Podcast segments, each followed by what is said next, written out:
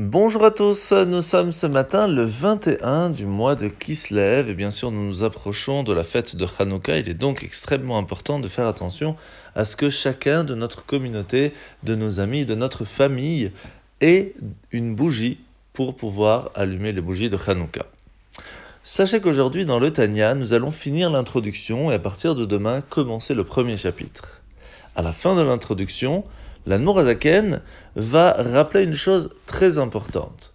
C'est que au tout début de sa Nessiout, ou le premier moment où il a pris sur lui la responsabilité d'être le rabbi, le, dirigeant du peuple juif, eh bien il recevait dans son bureau, de façon très privée, chaque personne qui venait lui poser des questions.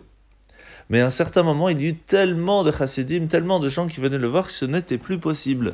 Et c'est là qu'il prit alors la décision d'écrire le livre du Tanya qui va, en fin de compte, donner des réponses à toutes les questions des chassidim de cette génération.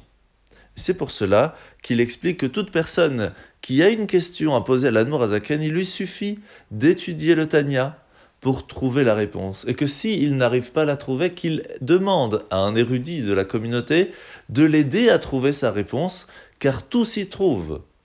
Et il demande à tous les érudits de ne pas utiliser cette modestie, cette fausse modestie en disant qu'on ne connaît pas, qu'on ne peut pas aider. Il faut être présent pour ceux qui en ont besoin, pour essayer d'aider chacun d'entre nous à pouvoir comprendre ce qu'il faut faire à quel moment.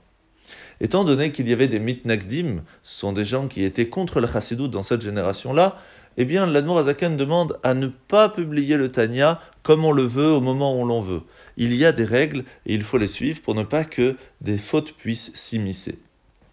C'est de là que nous voyons ce que le Hayom Yom nous dit aujourd'hui. Une chose très importante. Sachez que pour pouvoir marcher dans la rue, il est important de parler de Torah. D'où l'importance d'étudier une Mishnah par cœur pour que le mot Mishnah, qui vient du même mot Neshama, de l'âme, va pouvoir, lorsque l'on va marcher en faisant de la Mishnah par cœur dans la rue, amener une certaine lumière et une certaine étincelle divine partout où l'on ira. De l'autre côté, il est important de savoir qu'il faut étudier bien sûr la chassidoute tous les jours, mais cela n'est pas toujours possible avec le travail, etc. D'où l'importance de le faire au moins trois fois par semaine, le lundi, le jeudi et le Shabbat.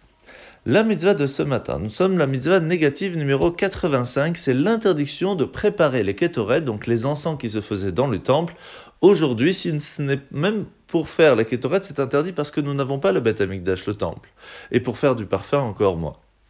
Mitzvah négative numéro 82, c'est l'interdiction de faire des sacrifices d'animaux sur l'autel d'or qui était fait seulement pour les encens.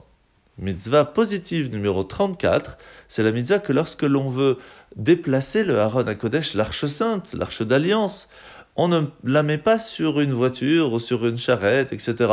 On se doit de la prendre sur les épaules. Mitzvah négative numéro 86, c'est l'interdiction de enlever les barres du Haron qui permettaient de le soulever, même lorsqu'elle était déposée dans le temple. La paracha de la semaine. Alors nous voyons aujourd'hui que les frères de Yosef vont conspirer pour trouver la meilleure solution pour éliminer la menace qu'ils croyaient déceler en Yosef.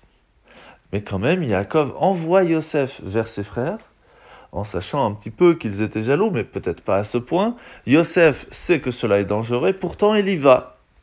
Et ce qui se passe plus tard va être triste, car les frères de Yosef vont le jeter dans un puits, puis ils vont le vendre en esclave.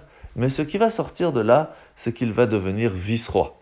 De là, nous comprenons que le parcours de Yosef va nous démontrer comment, même si on n'en a pas conscience, tous les événements que l'on va vivre sont orchestrés par Dieu. Selon la façon dont nous allons les vivre, nous allons les accepter, nous allons avoir confiance, c'est de là que va sortir le destin final. D'où l'importance de continuer à avoir la emuna, le bitachon, la foi, la croyance que Hachem est toujours présent avec nous, qu'il fait attention à nous, qu'il nous observe autant qu'il nous protège, et que par-delà cela, eh bien, nous savons qu'il prépare pour nous aussi, משיח צדקנו בקרוב ממש. עד לומר בעזרת השם.